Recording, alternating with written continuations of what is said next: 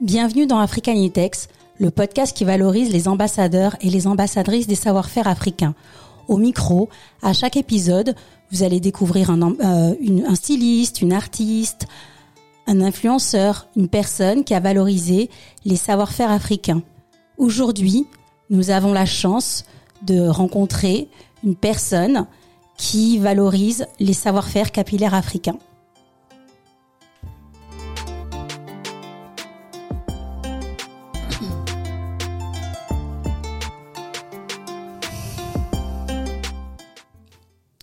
Bonjour euh, Nadine, bienvenue dans Africanitex. Je suis très heureuse de te rencontrer et avant de commencer euh, cet épisode, je tiens à préciser qu'il y a cinq ans, tu m'as coiffée. Par contre, c'était pas du tout une coiffure euh, de reine, mais euh, c'était une coiffure plutôt ordinaire. Et vraiment, je suis très heureuse de t'accueillir et de savoir que tu as voulu me coiffer à l'époque parce que je me dis que c'était un peu un sacrifice pour toi. Donc, est-ce que tu peux un peu me raconter euh, ton parcours? Toi qui as commencé, euh, on va dire, la coiffure à 8 ans avec ta grand-mère et qui aujourd'hui, je sais pas comment te qualifier parce que euh, faudrait peut-être une page pour expliquer tout ce que tu fais. Donc, je préfère que tu te racontes, que tu me dises, que tu nous expliques ton parcours dans une première partie.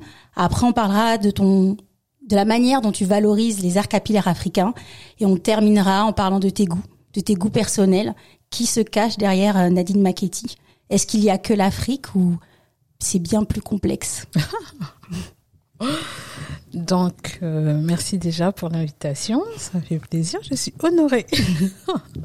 merci beaucoup. Donc, euh, je suis Nadine Mateki. Je suis, je vais dire, euh, mon père dit souvent que je fais de l'architecture capillaire. Donc, euh, je prends le terme de mon père qui me convient complètement, vu que il estime que je fais de, la création capillaire et pour lui c'est un art tout ce que je fais et euh, ça me va aussi. Et donc je coiffe depuis l'âge de 8 ans. Je, je suis née au Congo-Brazzaville. Je suis arrivée en France à l'âge de 4 ans. Je suis repartie à l'âge de 8 ans et j'y suis restée jusqu'à mes 13 ans. Donc de mes 13 ans à mes 8 ans, euh, bah, j'ai euh, dans les jupons de ma grand-mère qui m'apprenait à coiffer. Au lieu d'aller jouer avec les cousines euh, et les frères et sœurs, moi je me contentais de rester auprès de ma grand-mère qui me transmettait son savoir-faire et ce qui est l'art capillaire. Mais tu as la main facile, elle disait. Elle disait que j'avais la main, oui, que j'avais la main douce, que j'avais la main facile, parce que, euh, en fait, en général, euh, il y a, elle, dit, elle dit aussi, elle disait aussi que j'avais une main qui fait pousser les cheveux.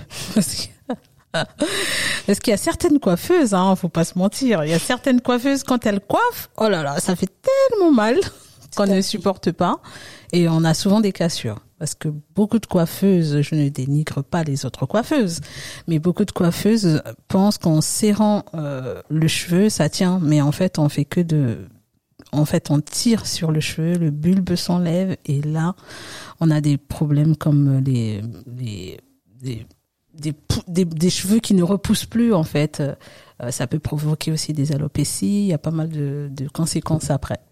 Donc ma grand-mère m'a appris à, à manier à manier ses cheveux sans pouvoir leur mettre une, une pression en fait. C'est vraiment l'embellir, pas la faire euh, souffrir. Donc on dirait que tu as, on va dire que tu as l'intelligence, euh, de la dextérité euh, pour euh, les cheveux crépus. Exactement. Bon, moi je dirais pas cheveux crépus, j'aime pas trop ce terme-là. D'accord, J'aime pas du tout d'ailleurs parce que pour moi je trouve que c'est une insulte crépus. d'accord. Quand on dit cheveux crépus, c'est vraiment, vous voyez l'image de deux femmes qui se tapent, qui se battent. Bah, qu'est-ce qu'elles font? Elles se crêpent le chignon. Tout à fait. Et du coup, crépus, c'est pas très très joli, quoi. Donc, euh, je préfère qu'on dise un cheveu naturel afro. Voilà. Cheveux naturels afro. Exact. Parfait. Donc du coup, tu sais comment manier le cheveu naturel afro. D'ailleurs, en parlant de tes coiffures, euh, est-ce que euh, tu, on va dire, coiffes les cheveux qui ne sont pas naturels? Euh,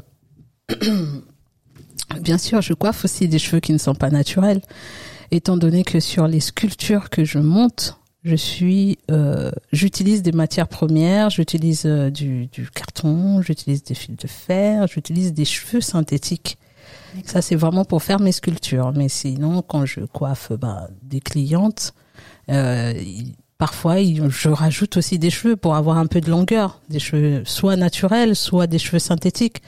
C'est en fonction de la demande que j'ai, en fait.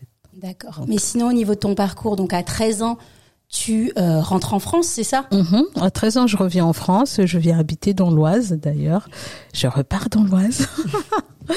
à 13 ans, je viens habiter dans l'Oise chez mon père. Euh, donc, j'ai été élevée par mon père.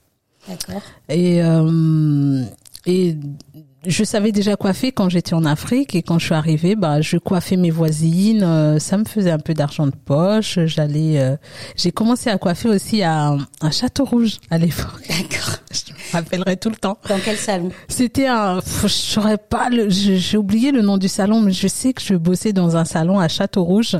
À chaque fois que j'y passe, j'ai toujours euh, des souvenirs qui reviennent. Je dis, oh là, j'étais, j'étais très jeune, hein. C'est vraiment je devais avoir 17, 18 ans, 18, 19 ans. C'était l'âge à laquelle où j'avais besoin bah, d'émancipation. Euh, j'avais besoin d'avoir un peu d'argent de poche pour aller faire la fête parce que j'étais tout le temps sur Paris.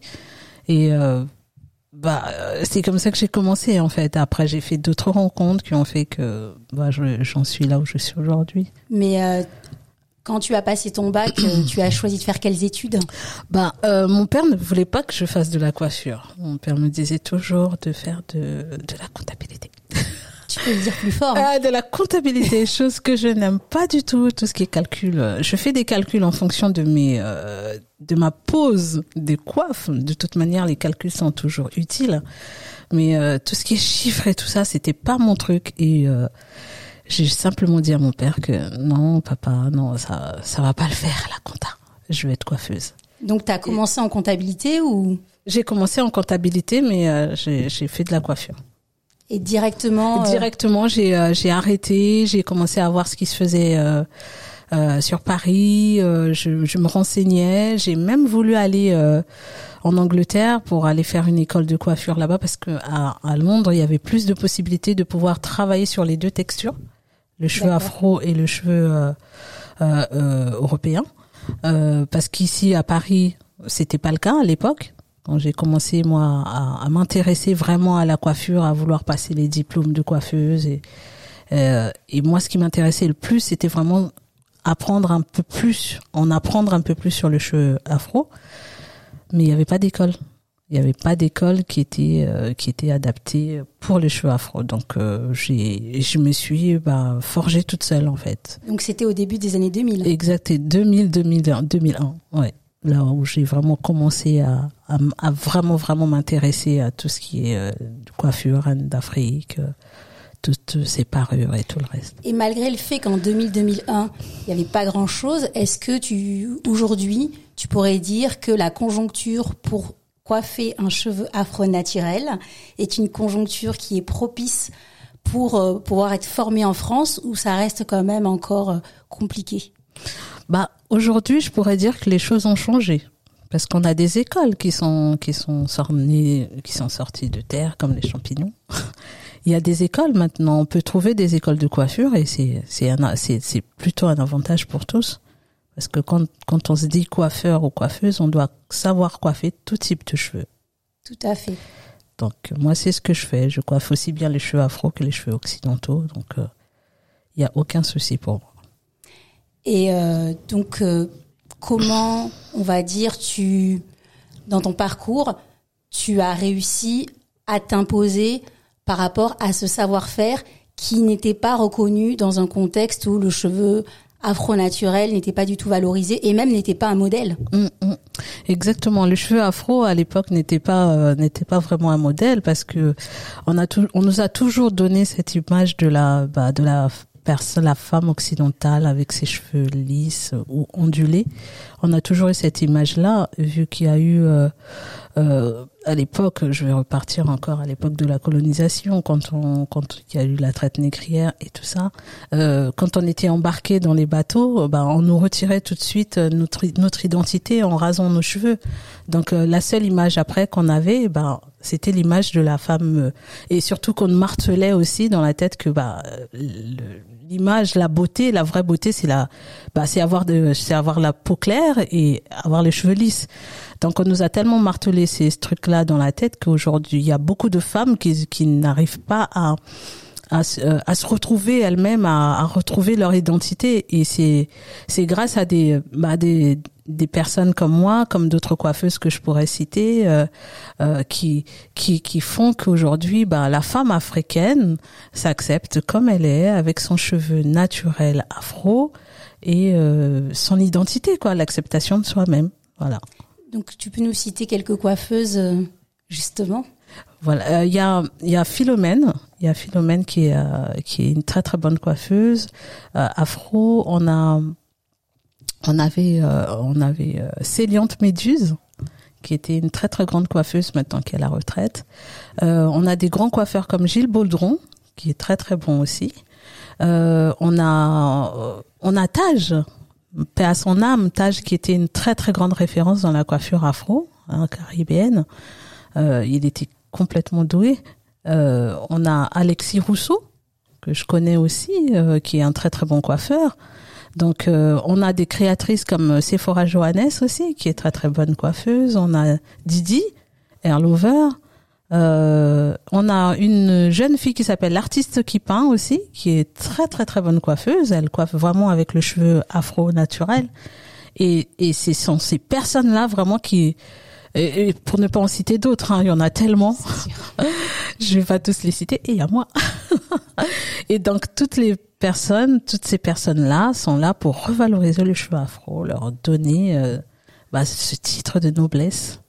Et donc toi, euh, de Lady euh, Sweetie à aujourd'hui, tu peux nous dire ce qui s'est passé? Ah, de Lady Sweetie à aujourd'hui, il s'est passé énormément de choses et franchement, c'était bon. Dieu merci, hein, j'ai déjà déjà encore là malgré tout ce qui se passe. Euh, et ensuite, euh, bah, Lady Sweetie, ça a été juste un, bah, c'est, ça a été une étoile pour moi, hein, parce qu'elle m'a, elle, elle a fait en sorte que je puisse être au moment présent. Quand il fallait être là, j'étais là à ce moment-là. Et euh, c'est, elle m'a, elle a été vraiment la personne qui a, qui a, qui a fait en sorte que je puisse vraiment encore un peu plus m'intéresser à, à ce, à ce, à rentrer dans ce domaine et euh, et euh, lier les deux, tout ce qui est maquillage et coiffure, parce que je fais du maquillage aussi, je suis maquilleuse. Donc les deux ne, ne c'est, c'est les deux vont ensemble en fait, les deux font la paire et c'est grâce à Sweetie qui a fait que j'ai ouvert les yeux à ce moment-là je me suis dit, oh, c'est trop bien, c'est ce que je veux faire. Mais tu peux un peu dire qui est Lady Sweetie? Lady Sweetie, Lady Sweetie. Lady Sweetie est une chanteuse de dancehall. À l'époque, elle, elle toastait, faisait du dancehall. Elle a, elle a collaboré avec bah, Matt Pokora. Il y a avant qu'elle qu'elle a cessé sa carrière, euh, elle a elle a collaboré avec euh, comment elle s'appelle euh, la chanteuse de dancehall Cécile ou Céline? Truc comme ça, je me rappelle plus du nom. Bon bref, c'était une grande une grande chanteuse de dancehall et maintenant elle a elle a carrément arrêté sa carrière de, de chanteuse. Elle est maintenant créatrice. Elle fait des vêtements et elle s'en sort très bien.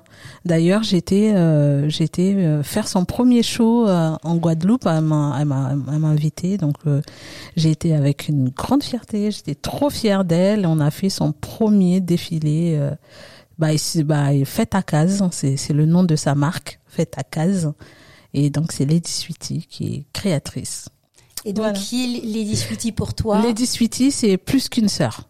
Voilà. Aujourd'hui, je pourrais dire que c'est une Lady Sweetie, c'est plus qu'une sœur parce que voilà, elle m'a, elle m'a, elle m'a guidée. Voilà, elle m'a guidée aussi dans mes choix, dans, dans de, me, de me dire vraiment exactement ce que je voulais faire dans ma vie. Euh, elle a été un tremplin. Voilà. Parce qu'au départ, euh, si euh, je me trompe, tu me, tu me Mhm. reprends. Mhm. Mais au départ, euh, c'était ta voisine. Ah ouais. Et euh, en fait, euh, c'est elle qui t'a amené dans ses shows, qui t'a fait Mm, faire. mm, euh, Exactement. J'ai connu, bah j'ai connu parce que moi j'ai grandi, euh, comme je le disais, j'ai, je suis arrivée euh, à, de Paris, je suis revenue à l'âge de 13 ans, donc euh, tout ce qui était concert et tout le reste, je le faisais pas en Afrique, hein, euh, c'était pas mon truc. Mais je suis arrivée ici, j'ai découvert, j'habitais dans l'Oise, après j'ai quitté l'Oise à l'âge de 18 ans, je suis allée vivre à Pierrefitte avec mon amoureux de l'époque. Euh, et ensuite, j'ai rencontré Sweetie, qui était juste ma voisine. Donc, j'allais la coiffer de temps en temps. J'ai été présentée par une, en fait, c'est une amie en commun qu'on a qui nous a présenté. Aujourd'hui, on est, on est toutes amies. Euh, Nathalie, Nathalie Vaubien, qui m'a présentée à Sweetie. Et ensuite, bah, Sweetie, comme elle était artiste, elle chantait, elle dansait, enfin, elle faisait pas mal de concerts et elle me proposait d'aller avec elle sur ses concerts. C'est là où j'ai découvert beaucoup de concerts. Euh, du reggae, euh, euh, j'ai assisté à pas mal de, de, de clips aussi. Et, euh, et un jour, elle m'a demandé de, de la coiffer parce qu'elle avait un EP à présenter. C'était pour la pochette de son EP. Et euh, j'étais sur le shooting. Et là, j'ai rencontré une maquilleuse qui s'appelle Vali. Et euh, elle a vu mon travail. Quand plus je regardais Vali travailler, plus ça me donnait envie de de de, de changer aussi moi dans dans ma manière de faire parce qu'elle faisait un maquillage euh, pour chaque euh, chaque vêtement et euh, je me suis dit bon, elle fait un maquillage pour chaque vêtement, euh, bah je vais changer de coiffure. Et donc c'est comme ça que ça s'est mis en place et elle m'a dit oh, mais tu travailles hyper bien, viens on brosse ensemble. Et voilà, c'est parti comme ça. Donc j'ai fait tous les tous les clips euh, depuis 2001, vous imaginez. Donc je connais euh, je connais bien le milieu. D'accord. Mais euh, si on regarde euh, ce que tu fais dernièrement, on va dire ces cinq dernières années, ces dix dernières années, entre la NHA, entre euh, les expositions en ces temps-ci, je crois que c'est au Maquis, puis tu vas aller à Nogent, euh, à la Bellevilloise aussi, euh, lors du Black Summer Festival en Mhm. 2017, euh, tu as fait un défilé. Tu peux nous parler un peu de, de tout ça et puis Kitoko aussi. Oui, coiffure. Oh là là. coiffure Kitoko. Euh, donc j'ai commencé en mon premier show capillaire a eu lieu en 2016. En fait, euh, c'est parti d'un pari. Euh, J'étais, comme à mon habitude, hein, en train de, de, de coiffer et maquiller les mannequins qui allaient défiler pour une créatrice de vêtements d'ailleurs qui est partie aussi, à son âme, Nelly, Nelly, Nelly Junchop. Elle est, elle est décédée il y a pas très longtemps. Euh, donc je faisais son show et euh, à ce moment-là, j'ai été voir la responsable de la salle, Fatih, qui organisait euh, la belle, euh, les soirées à la Bellevilloise, Boom- Big Bang, Big, Big Bang, je sais plus quoi là. donc Fatih, Fatih qui organisait les soirées et euh, donc j'étais la voir. Je lui ai dit ah, la prochaine fois c'est moi qui fais le show ici. Elle m'a dit ah bon, ok je te prends moi et c'est parti comme ça en fait.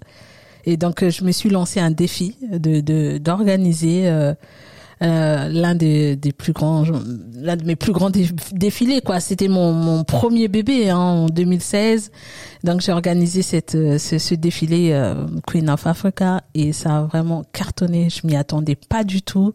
J'ai eu des retombées de dingue. Il y avait du monde mais c'était full up quoi. C'est c'est j'ai complètement halluciné et ça m'a fait du- ça m'a fait plaisir je me suis dit voilà c'est en fait, les gens avaient besoin de ça aussi, de se retrouver dans une, dans, dans leur identité. euh, Et on n'avait pas forcément des, des shows comme, comme ça, en fait, à, à Paris.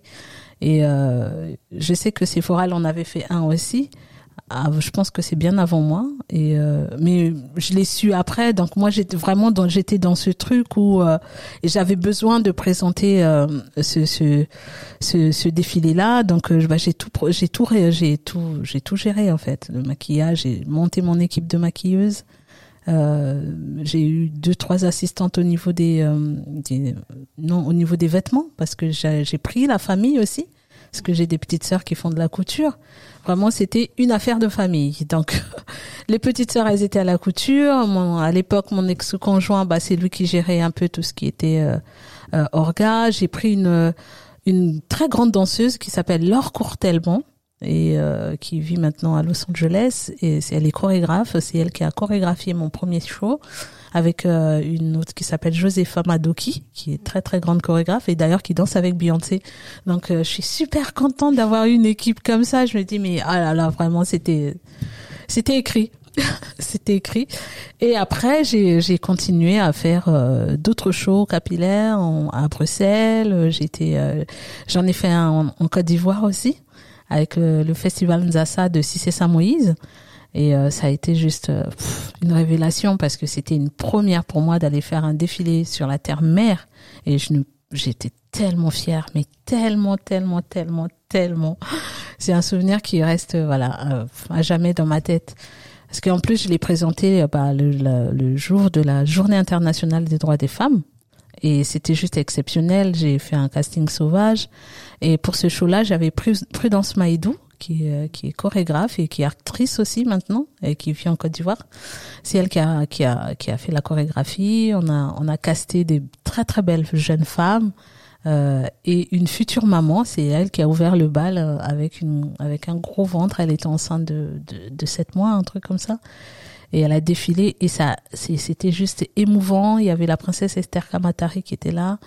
Euh, il y avait euh, il y avait des grands créateurs et j'étais émue et fière de moi parce que toutes ces tous ces grands sont venus me voir moi qui étais la petite parce que je au milieu de tous ces gens-là bah je suis je suis la petite quoi parce que moi je venais juste d'arriver je connaissais pas trop ce, ce, milieu et franchement c'était une fierté qu'ils viennent me voir me me, me féliciter par rapport à mon travail et voilà. Et après bah j'ai continué j'ai fait des expositions sur Paris.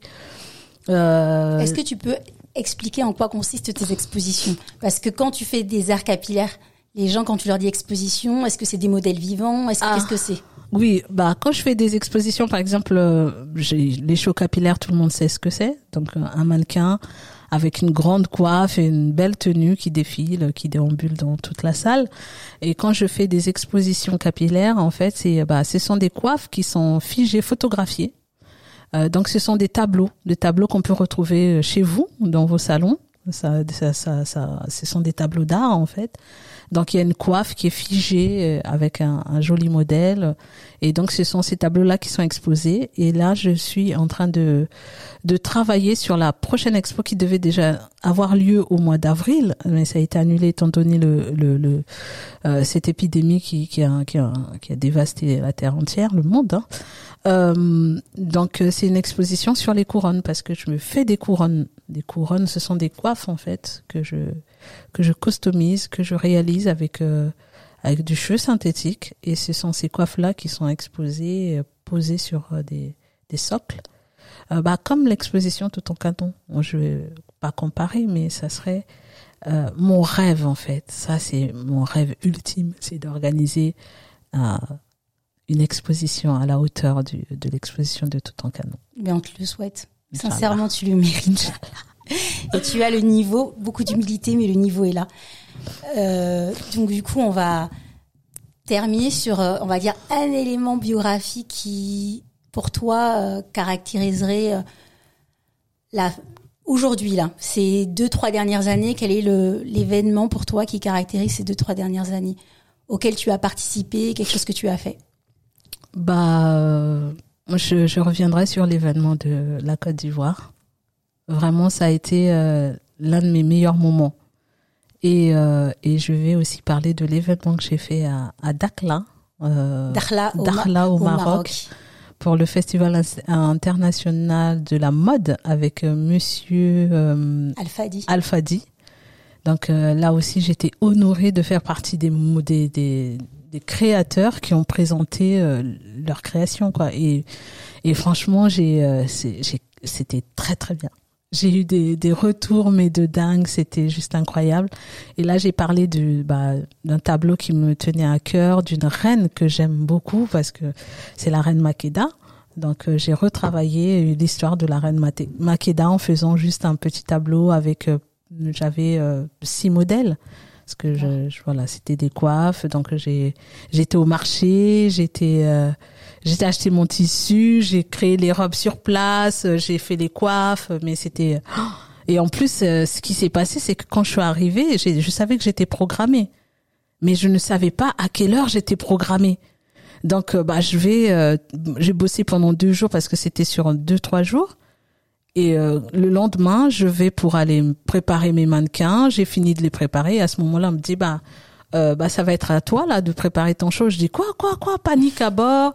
J'avais pas tous mes, mes mes mes éléments donc du coup j'ai dû recourir dans tous les sens, aller chercher ma valise, préparer les mannequins. Mais j'ai fait ça mais vraiment comme comme une comme il se doit et j'étais très fière. Voilà.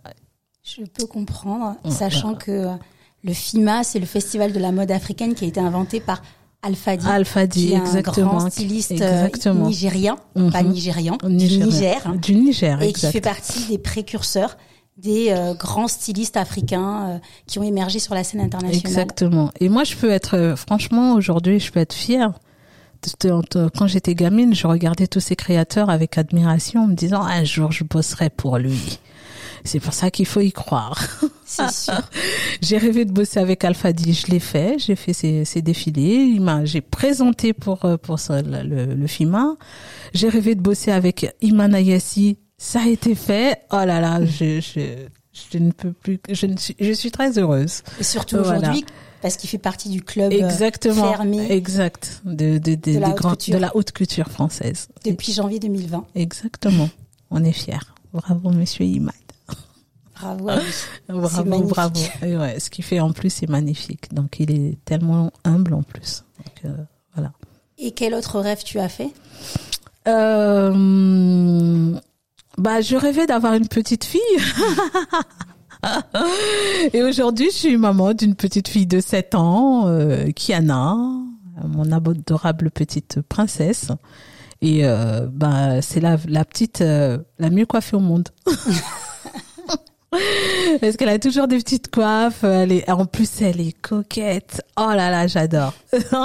elle adore se faire coiffer. Elle a pas, elle a pas peur. Euh, et c'est, c'est des moments privilégiés. C'est vraiment. Euh, et je suis contente d'avoir une fille en tant que coiffeuse qui adore le cheveu, qui adore cette matière. Bah, Dieu merci. et quel autre rêve, dernier rêve? Mon dernier rêve que je souhaiterais réaliser ou que bah, par rapport à ton métier là par rapport ah par rapport à mon ah par rapport à métier j'ai trop de rêves. T'en as plein. J'en ai plein. On va peut-être les garder pour on va les garder parce qu'il faut pas vendre la peau de l'ours avant de l'avoir tué tout à fait. Donc euh, on va commencer à parler maintenant des arts capillaires mhm. et de ce que tu sais faire le mhm. mieux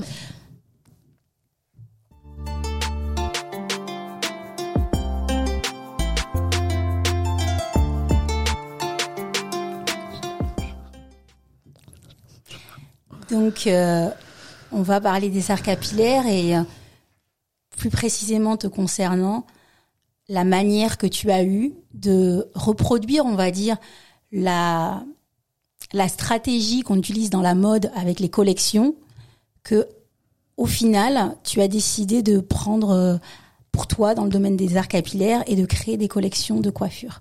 Tu peux nous parler un peu de comment tu l'as mis en place, d'où te vient en fait cette idée, même si on sait un peu, mmh. et euh, nous expliquer comment à chaque euh, fois tu euh, composes tes tableaux ou tes coiffures et vraiment la source de tes, inspirations, puisque tu nous parles toujours de reine d'Afrique, de reine d'Afrique. Ouais. Donc mes créations en fait sont juste inspirées de toute la culture africaine. Donc je ne pourrais pas citer un pays d'Afrique, dire que voilà cette coiffe là, euh, elle est spécialement dédiée au, Togo, au Mali ou peu importe euh, un, un, pays d'Afrique. En fait, c'est un condensé de toutes les cultures qu'on a. C'est euh, je peux aller très bien prendre une perle qu'on peut trouver en Côte d'Ivoire, un point baoulé. Je peux venir le mettre avec un une perle du Nigeria, je peux aller la mettre avec un euh, un cori. Pour moi, il y a toute l'Afrique se rejoint dans la mode en fait, parce que de toute manière, l'Afrique est source d'inspiration. Quand on regarde bien, beaucoup de gens s'inspirent de l'Afrique, ne veulent pas ben, le dire. Enfin, il y a beaucoup d'appropriation d'identité euh, culturelle plutôt, d'appropriation culturelle. Beaucoup de gens le, le renient, mais il faut se dire aussi qu'il y a beaucoup, beaucoup, beaucoup de choses qui viennent d'Afrique. Donc euh, moi, je, je, je, je, comment dire, ma, mon, mon inspiration, c'est ça, ça c'est toujours l'Afrique et ça restera l'Afrique. Euh, quand je regarde mon histoire, bah, on n'a pas été euh, euh, des pays colonisés euh, pendant pendant des années. Hein. Et avant 400 ans, on a eu 400 ans d'esclavage, mais avant ça, l'Afrique était un royaume. On avait des reines, des rois. Et ça, c'est une histoire qu'il ne faut pas qu'on oublie aussi, parce qu'on a tendance à euh, à oublier cette histoire-là. Il faut, faut, faut qu'on la mette dans nos têtes. Que voilà, avant tout ça, on a, on a eu euh, des vies, des, des, on a eu une vraie vie, quoi. On n'a pas eu de vie, une vie où on nous prenait, on nous mettait dans les bateaux. Bon, c'est un sujet très, très, très, très, très dur. C'est sûr. C'est un sujet très très dur. Et toujours d'actualité. Et toujours d'actualité hein, par rapport à tout ce qui se passe en ce moment et qui a toujours existé. Aujourd'hui, on le voit un peu plus parce qu'on a, on a la technologie, on a les téléphones, on a, on a tout ça, on a Internet maintenant, donc on a la possibilité de savoir ce qui se passe à l'autre bout du monde. Et quand c'est filmé, c'est encore plus dur. C'est sûr. Euh, donc euh, voilà, l'inspiration me vient de, de, de, de, toutes ces reines là. Moi, quand je, je quand je quand je, je, je repense à, mon histoire, à la vie, à la vie que toutes ces femmes ont pu vivre, à toutes ces Amazones du Bénin qui qui allaient au combat, avec toutes ces reines Makeda. Euh, l'Afrique, c'est vraiment c'est un continent très matriarcal. Donc du coup, moi, je, reste dans ce domaine-là où je dis, bah la femme, c'est pas juste une femme soumise qui doit faire à manger, euh, faire des gosses. Non, c'est c'est une femme battante, c'est une femme qui doit travailler, c'est une femme qui qui va au, au bout de ses désirs, de ses envies, de ses idées. Et, euh, et, euh, et moi, toutes ces femmes-là, toutes ces reines, elles m'ont inspirée. Et à chaque fois, je dis, en fait, si moi je pouvais me réincarner en une reine, je serais une, trois reines en même temps. Lesquelles? Bah, je serais la reine déjà. Je serais la reine Makeda pour sa beauté. Ça, ça, elle était tellement jolie. Hein. On, on comprend pourquoi Monsieur Salomon. Hein. il a craqué. Euh, donc, euh, je serai la reine Makeda pour sa beauté. Je serai la reine Kimpa pour sa, sa euh, parce qu'elle était une prophétesse pour son, son, son calme et sa sérénité et puis ça, elle avait une, une, paix en elle et elle arrivait à, à, à, calmer son peuple juste en leur donnant vraiment les paroles qu'il faut. Elle, elle était vraiment dans. J'en parle comme si c'était ma grand-mère, mais c'est.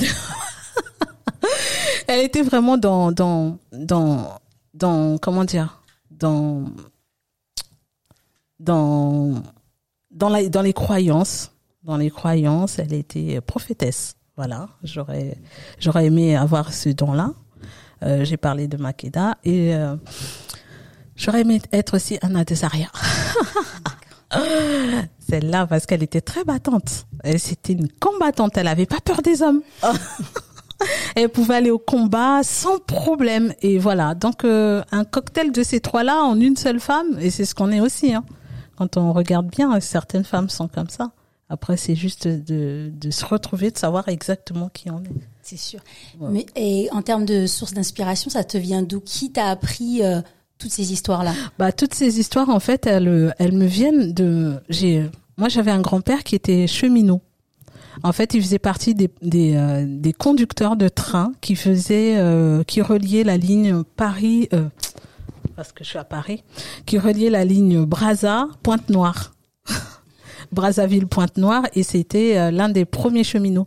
Et avant ça, bah il était bah, porteur de bagages, il portait des, des, des boîtes quand bah, quand ils ont commencé à construire les chemins de fer en Afrique. Et au fur et à mesure, il a commencé à rentrer dans, dans, dans, dans ce système-là, à être, euh, au lieu d'être bagagiste, il devenait euh, euh, mécanicien. Et de mécanicien, il est passé, bon, il y a eu plusieurs, plusieurs étapes, hein, plusieurs niveaux à passer. Et après, il a fini par devenir conducteur de train. Et donc, mon grand-père me racontait énormément. J'avais des archives avant que, bah, tu savais, en Afrique, quand il pleut, parfois, bah, les, l'eau rentre dans les maisons, c'est, c'est pas très isolé. Donc, bah, on a un peu perdu toutes ces photos-là qui me montraient à l'époque quand j'étais un peu plus jeune.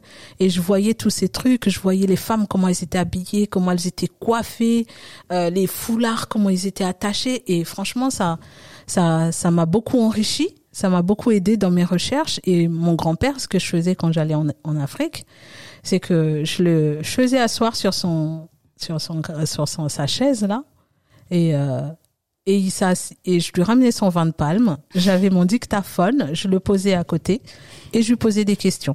Et, euh, et mon grand-père, c'était un, c'était un grand narrateur.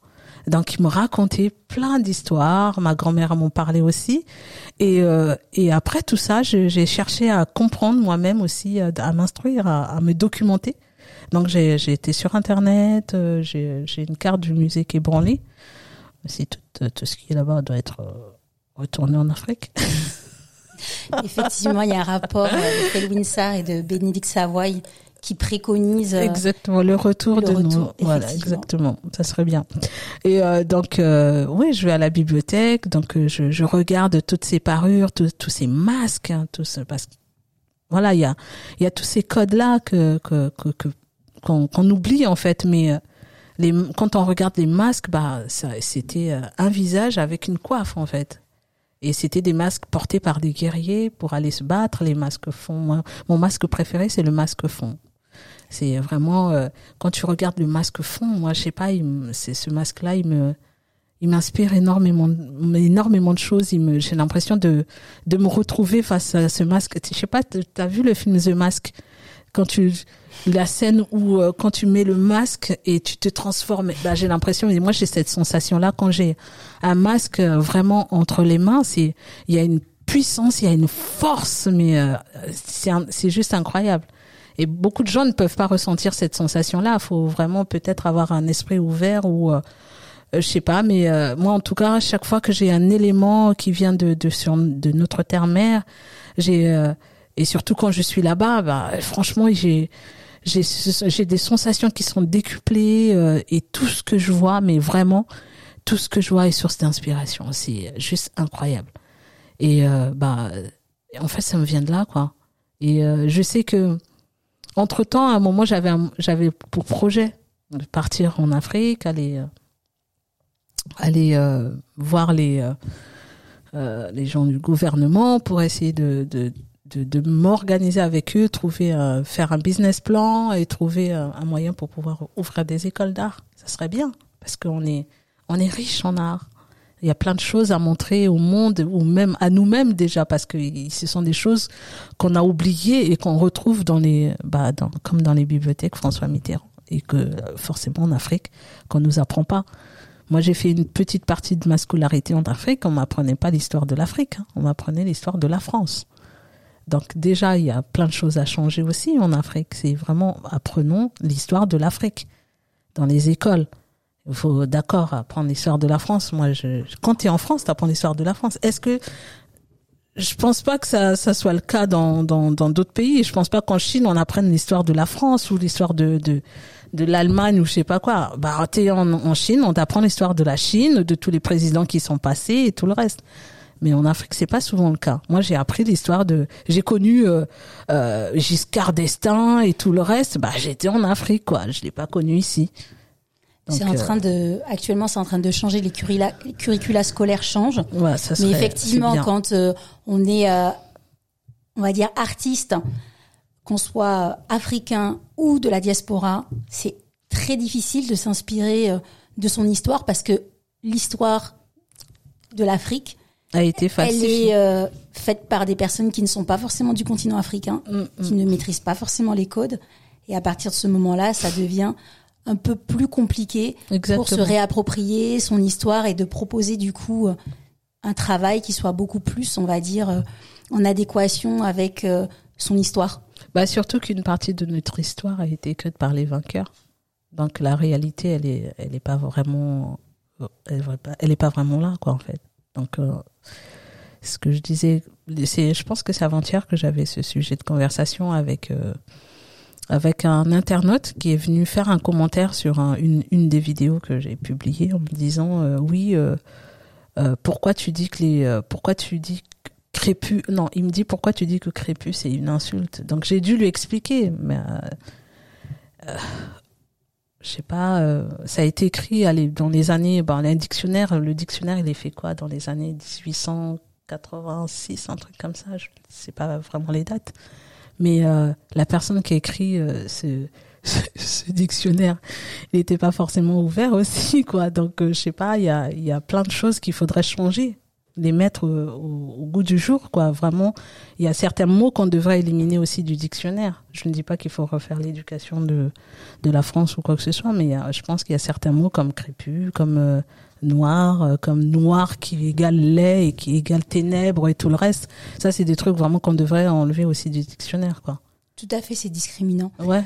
C'est tout à fait discriminant. Euh, Est-ce que tu peux du coup expliquer quand tu es dans un contexte qui n'est pas favorable comment euh, dans le milieu de la coiffure parce que tu nous en as pas parlé mais tu as quand même essayé d'avoir un diplôme de coiffure Mm. comment euh, dans le milieu de la coiffure euh, ben, on est on arrive à à devenir coiffeuse sans avoir un diplôme au final? Bah, dans le milieu de la coiffure, on est. moi, par exemple, quand j'ai fait une école de coiffure, bah, à l'examen, j'ai pas, j'ai pas, euh, j'ai pas eu. Moi, je voulais avoir un modèle noir, mais j'avais pas la possibilité d'avoir un modèle noir parce qu'à l'époque, quand j'ai passé l'examen, y- les, les professeurs euh, ne nous donnaient pas des cours sur les cheveux noirs, des cheveux de femmes noires, des cheveux afro. C'était les cheveux blancs, t'arrivais, il fallait savoir faire un brushing, euh, des mèches, euh, euh, euh, et puis des comment ça s'appelle, des curly euh, et tout ça, les bigoudis et tout le reste. Mais mais ce sont des pratiques aussi qui sont utilisées chez les sur les cheveux afro. Parce que aujourd'hui on dit cheveux afro, mais si la, la personne veut avoir du, un cheveu lisse sans le défriser, je précise, elle peut avoir un cheveu lisse sans le défriser. Il suffit juste d'utiliser les produits qui sont adaptés aux cheveux afro. Et, euh, et ça, on n'avait pas ce truc-là. Donc moi, j'ai passé un diplôme. La preuve, je l'ai pas eu. je l'ai pas eu. J'ai eu des notes, des bonnes notes partout, mais j'ai pas eu mon mon. Comment dire euh, la la partie coiffure dame. J'ai raté. Je me suis loupée. C'est ce qui est marrant, c'est que voilà, j'ai loupé mon examen euh, au niveau de de la matière coiffure dame, mais euh, ça m'a pas empêché de continuer à, à faire mes créations et à montrer ce que je sais faire. Et, et parfois, je suis, je suis euh, appelée aussi euh, quand il y, a, il y a les. Vous connaissez euh, le mondial de la coiffure? Mhm. Et parfois, je suis appelée parce qu'ils font des shows régulièrement au mondial de la coiffure et je vais souvent bosser pour des équipes. euh, ben, la dernière fois que j'ai j'ai- que j'ai bossé, j'ai fait le show coiffure avec eux, c'était pour l'équipe euh, espagnole. Ce qui était marrant, quoi. Il y avait que des Espagnols et euh, et ils ont ils ont tous présenté des coiffures afro, des parures, des trucs avec des trucs africains. J'étais morte de rire et en même temps j'étais frustrée. Parce que je, je me suis dit c'est dommage qu'il n'y ait pas euh, dans on dit le mondial de la coiffure mais il y a aucun pays d'Afrique qui est représenté. Aucun. Aucun. Et en termes de continent? Bah c'est-à-dire qu'il y a aucun pays d'Afrique mais est-ce que c'est il y a non il y a le continent européen uniquement uniquement D'accord. Il y avait que le continent européen un- uniquement. Il y avait aucun, franchement, quand je dis aucun pays d'Afrique, bah, le continent africain n'était pas représenté. D'accord. Et, euh, et j'ai trouvé ça dommage et ça serait bien qu'on monte une équipe. hein. Je ne sais pas s'il y a des coiffeurs ou des coiffeuses qui m'entendent. Montons une équipe pour aller nous représenter quand même Au au mondial. mondial de la coiffure. Ça serait bien. Les arts capillaires, surtout qu'aujourd'hui, quand on regarde les défilés à chaque euh, collection, euh, à chaque saison, on voit très souvent des polémiques sur les réseaux sociaux par rapport à l'appropriation culturelle, parce qu'on voit des bantu notes, des, des fulani braids, on voit plein de coiffures qui font partie du registre capillaire euh, qu'on trouve en Afrique, et au final, euh, très peu de mannequins déjà euh, concernés avec les cheveux pour qui s'adaptent ces coiffures sont déjà sur les catwalks. Donc effectivement, euh, la question se pose. Bah, la question se pose énormément maintenant quand tu regardes euh, la plupart des euh, des mannequins, bah, elles ont tous des cheveux courts. Elles ont toutes des cheveux coupés, elles ont toutes des cheveux courts, elles sont toutes rasées. Bah parce que elles ont elles ont du mal à trouver euh, des gens qui savent quoi les coiffer sur des shows. Et pourtant c'est c'est faisable. Hein. Bah, déjà quand on regarde parfois l'élection Miss France, la plupart des filles, bah soit elles ont les cheveux bouclés ou soit elles ont les cheveux euh, attachés ou euh, lissés quoi directement euh. et ça c'est dommage parce que voilà on a une texture qui est faite pour pour vivre quoi on n'est pas obligé de tout le temps euh, les lisser pour euh, voilà je sais pas je comprends pas le concept Donc il y a plein de trucs comme ça qu'il faudrait faudrait vraiment changer. Et donc on revient sur le sujet de, de, de comment dire des des collections. Oui, de temps en temps, je fais des collections de, de, de, de, de coiffes. Ça peut faire, ça peut être une collection été, une collection hiver. euh, et euh, mais maintenant, j'ai arrêté de le faire, euh, de faire ces collections-là, parce que je me dis, euh, le mieux, c'est de présenter vraiment mon savoir-faire, de présenter un ensemble de de, de, de mon savoir-faire que de faire des collections. C'est, je ne suis pas encore euh, euh, Elisab. ça viendra, ça viendra, ça viendra un jour. Et il faut que ces coiffes-là aussi, euh, il faut, faut pas qu'elles soient juste là, posées, exposées. Il faudra qu'elles soient portées aussi par ces dames.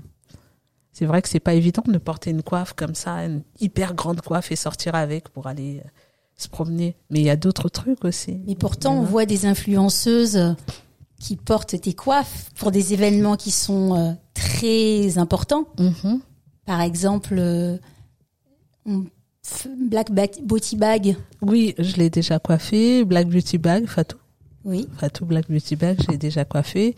Chinadonia. Euh, Chinadonia, oui, ça c'était pour des shootings. Des shootings euh, qu'on a fait ensemble et c'était super bien. Et, et, et c'est euh, Imana ici qui était euh, au stylisme. Donc euh, il y a des collab- collaborations comme ça qui sont qui sont juste magnifiques euh, et magiques. Donc maintenant que tu nous as expliqué ton univers, tes inspirations et comment tu considérais les arts capillaires et leur place en fait dans le contexte français, on va parler un peu de tes goûts. On va essayer de te connaître un peu plus. Ok.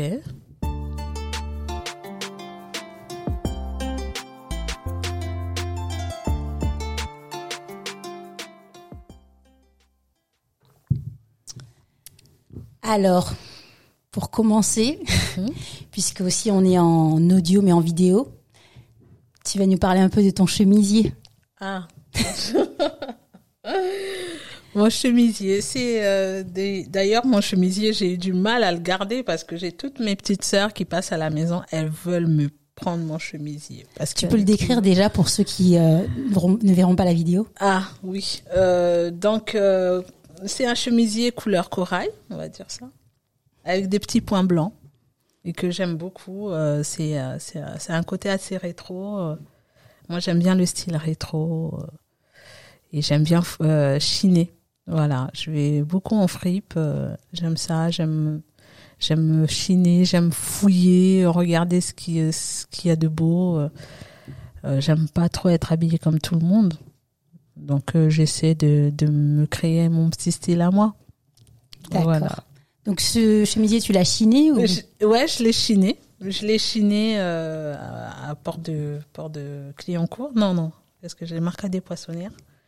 Il y a une friperie là-bas et j'étais, euh, je suis tombée dessus et j'étais super contente. Je l'ai pas eu cher hein, en plus. Hein.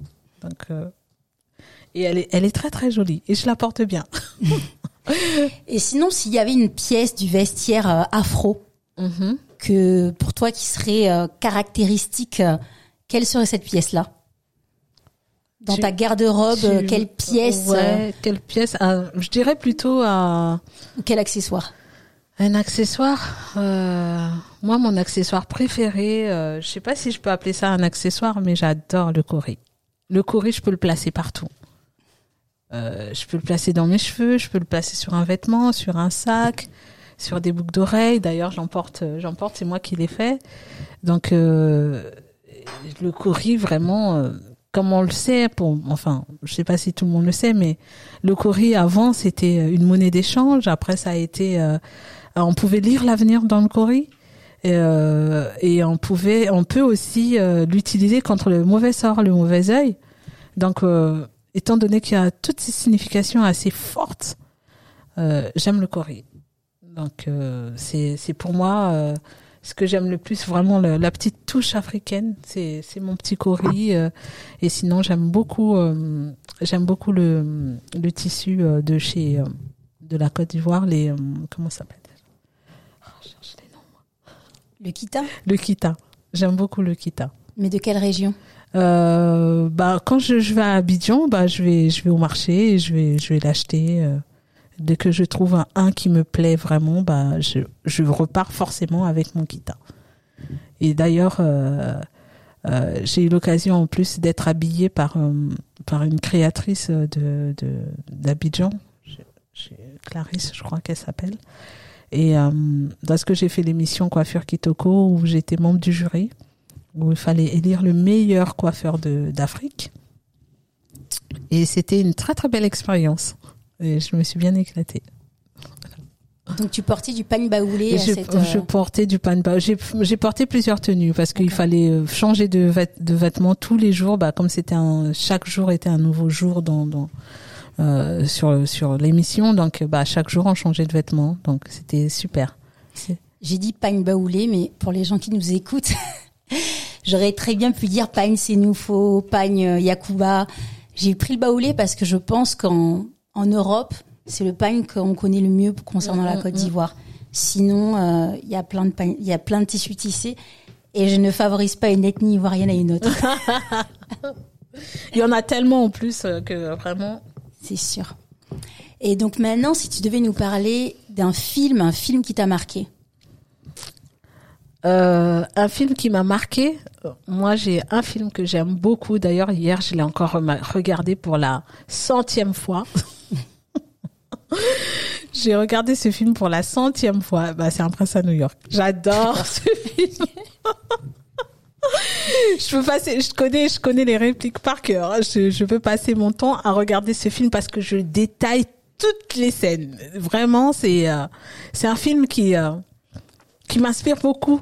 Vraiment, ça parle, bah, ça parle de royauté, ça parle d'un prince qui, enfin, qui, qui part aux États-Unis pour découvrir les États-Unis et euh, non mais euh, j'adore ce film et puis surtout les scènes où euh, où on doit lui présenter euh, sa future épouse. Oh, mais j'adore cette scène où t'as toutes les toutes les femmes habillées en tissu et les hommes tout beaux là avec leur tenue. Bon, on dit que le wax déjà c'est pas africain, mais avec leur euh, tissu et tout le reste, et, et c'est super beau. L'image elle est très très belle. Et après la danse euh, et tout le reste. Moi j'adore, j'adore, j'adore un prince à New York. Et sinon, euh, le dernier film qui m'a qui m'a marqué, celui que j'ai regardé, c'est, euh, euh, je pense que vous, vous allez connaître. Enfin, si je vous raconte le titre, j'ai un peu oublié. J'ai oublié le titre du film, mais il m'a énormément marqué. En fait, euh, c'est, je pense que tout le monde l'a vu. C'est le film de, de, de, de plusieurs jeunes qui vont jouer dans Center Park et puis bah, qui sont accusés de viol sur une femme blanche. Et euh, ils font de la prison. Et c'est sur Netflix. Euh, je crois que... je sais plus. Je n'ai pas Netflix et je suis pas trop cinéphile. Ah ouais, non, mais ce film, il est complètement... Je crois que c'est dans leurs yeux, je crois que c'est ça, hein, le film. Dans ses, Hein? Dans le regard. dans le regard. Ouais, dans le regard. Ce film, il m'a complètement bouleversé. Et s'il y avait une musique euh, ou une artiste euh, ou un artiste en musical? Richard Bonin. D'accord. Je m'attendais à beaucoup de choses, mais Richard Bonin, il faut que tu expliques en fait. Richard Bonin parce que c'est un génie. Je sais pas pour ceux qui connaissent pas Richard Bonin, essayez d'aller écouter. Écoutez ne serait-ce qu'un morceau de Richard Bonin. Le mec est exceptionnel. Il sait tout faire. C'est un génie. Il est, euh, a rien à dire. Voilà. S'il y avait un pays que tu n'as pas encore fait qui te, qui te fascine? Euh, un pays que je n'ai pas encore fait qui me fascine. J'aimerais bien au Rwanda. J'aimerais bien aller au Rwanda parce que je- j'entends que du bien de ce pays ces derniers temps. Comment euh, le pays a, évolué, a été avancé quoi par rapport à d'autres pays africains. Quand tu regardes juste euh, le Congo Kinshasa qui est juste à côté c'est toujours la galère. Euh, Brazzaville c'est pareil. Euh, leur président, bon, je, hein, on va pas rentrer dans la politique, hein, on parle de dictature et tout le reste, mais euh, j'aimerais bien aller au Rwanda parce qu'il y a, il y a énormément de choses à, à voir et puis bah, c'est l'un des pays où la femme a quand même un, un, un pouvoir, un droit. On a des femmes ministres, on a des femmes dans l'éducation, on a des femmes un peu partout. En Et- effet, plus de députés que dans les pays Exactement. scandinaves. On le dit rarement, mais c'est une réalité. Exactement. Moi, j'aimerais bien aller au Rwanda et, et ensuite le Ghana. Le Ghana, euh, j'aime beaucoup le, le président. euh, je trouve qu'il a, qu'il a une façon de voir les choses qui, qui me vont complètement. Et le Bénin. Voilà, les trois pays. Et le Bénin. Le euh, Bénin, moi j'aime j'aime trop le Bénin. Les gens ils ont peur du Bénin, ils disent oui le vaudou et tout ça. Non, mais le vaudou, allez, à, à la base le vaudou c'est pas diabolique. On a diabolisé le vaudou. Donc à un moment il faut remettre leurs choses dans leur contexte. Donc euh, on a on a diabolisé le vaudou à la base. Les gens se soignent avec le vaudou. Le vaudou, les il y a il y a des rituels. On a chaque chaque pays africain a un rituel quoi. C'est c'est comme dans les coiffes en fait les coiffes que je réalise à l'époque avant avant avant avant tout tout ce qui s'est passé bah chaque coiffure symbolisait quelque chose. La femme elle pouvait avoir euh, les cheveux juste en arrière bah ça voulait dire qu'elle était veuve elle pouvait avoir les cheveux rasés ça veut dire aussi qu'elle était veuve elle pouvait avoir les cheveux en, en l'air ça veut dire qu'elle allait faire une initiation. Il y a il y a et, euh, et en fonction de, de la hauteur de la coiffure, on pouvait te classer, on pouvait savoir dans quel rang social t'appartenais. Donc, euh, bah, c'est c'est il y a tellement de trucs euh, bah c'est ça qu'on doit se réapproprier en fait il y a plein de choses qu'on doit savoir de nos de nos pays respectifs Et s'il y avait un plat ou une cuisine que tu apprécies euh, que je mangerai tous les jours au-dessus de toutes les cuisines? Un plat, une cuisine, quelque chose qui fait. Voilà.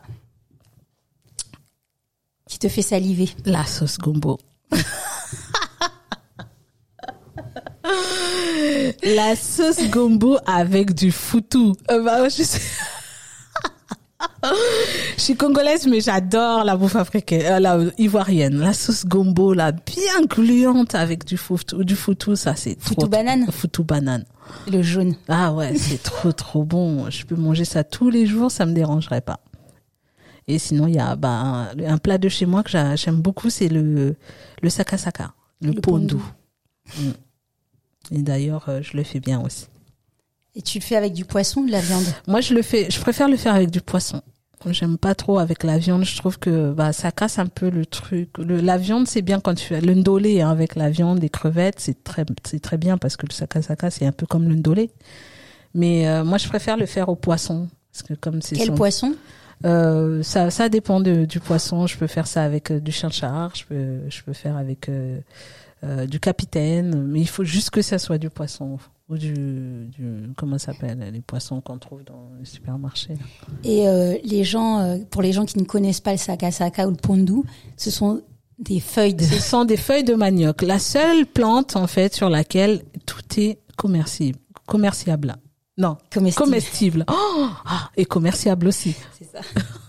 Comestible. Ben, on mange les feuilles, on mange les racines, et la tige, on peut l'utiliser pour faire des composts. Donc, euh, voilà. Vraiment, c'est une plante exceptionnelle. Et euh, si tu as des feuilles de manioc chez toi, tu ne meurs pas de faim des plantes. Il faut en planter partout, partout. Comme ça, au moins, bah voilà. Les gens peuvent manger. Si tu ne manges pas les feuilles, bah tu manges les plantes, les racines. Faut juste attendre que ça pousse. Ben, merci beaucoup Nadine euh, Merci à toi. pour euh, ce témoignage, ta, ta générosité, parce que tu nous as dit des informations, euh, je crois un peu inédites, que j'avais jamais entendues sur toi. Ah. Donc, euh, on va clore euh, le premier épisode.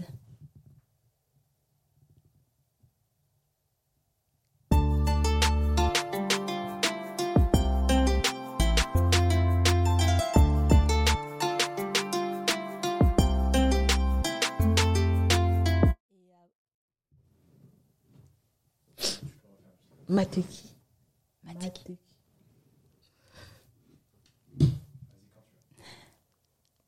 Merci à Nadine Mateki, au studio Majorel pour ce pour cet épisode.